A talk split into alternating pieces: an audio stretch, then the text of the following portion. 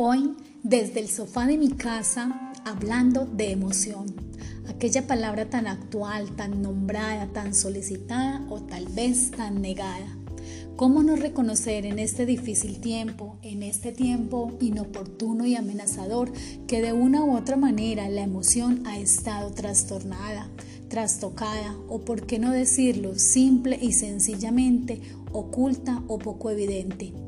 Pero que esa emoción es aquel estado o reacción fisiológico, momentáneo, pasajero, rápido, presente en los individuos, presente en la sensación, en el cuerpo, en las palabras, en los gestos, en el rostro, en el estómago, en el cuello, en la espalda, en la mandíbula y en las manos. Ha sido para cada uno difícil asimilar este tiempo, tiempo de pandemia, nosotros, ustedes, aquellos, han descubierto, o mejor dicho, se han encontrado con una serie de emociones que tal vez algún día puedan difícilmente recordar o fácilmente describir. ¿Cuántas emociones hemos debido atravesar? Algunas pasajeras, otras prolongadas, pero sencillamente sentidas de gran manera Muchos se han plantado en el lado de las emociones difíciles, pero es necesario recordar que ellas no son positivas ni negativas, simplemente están y por ello es momento de descubrir cómo gestionarlas. La alegría, el miedo, la tristeza, el asombro, el enojo son reales y por supuesto, si nos cuesta tener un manejo asertivo con cada una de ellas, se van a tornar mezcladas, trastocadas, trastornadas y seguramente nos van a perturbar. Pero este es el momento de tomar acción, de asumir con prontitud que nosotros somos los responsables de construirnos, de crecer, de autocuidarnos. Por favor, no permitan que emociones devastadoras como el miedo y el enojo los congelen, los hagan huir o los dejen en luchas constantes. No alimenten, no engrandezcan, más bien acudan al llamado de la calma, la tranquilidad y la cordura. Aludan también al asombro como desarrollador de creatividad y de emprendimiento. No permitan que el señor estrés y sus detonantes como la presión, el dinero, la salud, las relaciones en el amplio sentido de la palabra,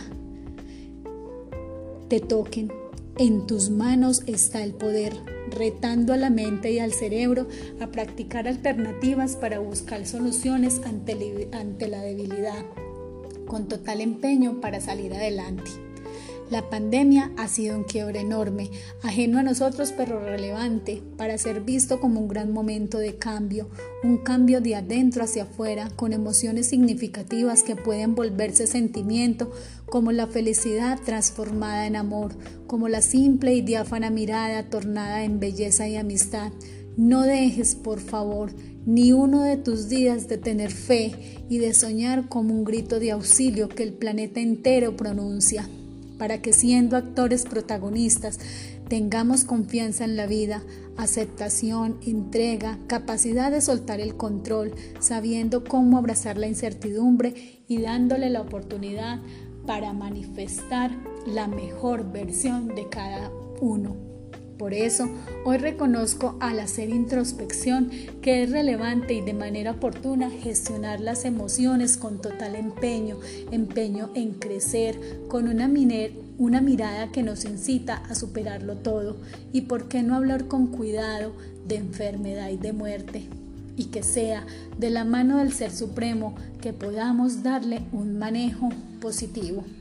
Este año ha sido atípico, pero al igual enriquecedor para construir, innovar, crear, luchar y salir adelante.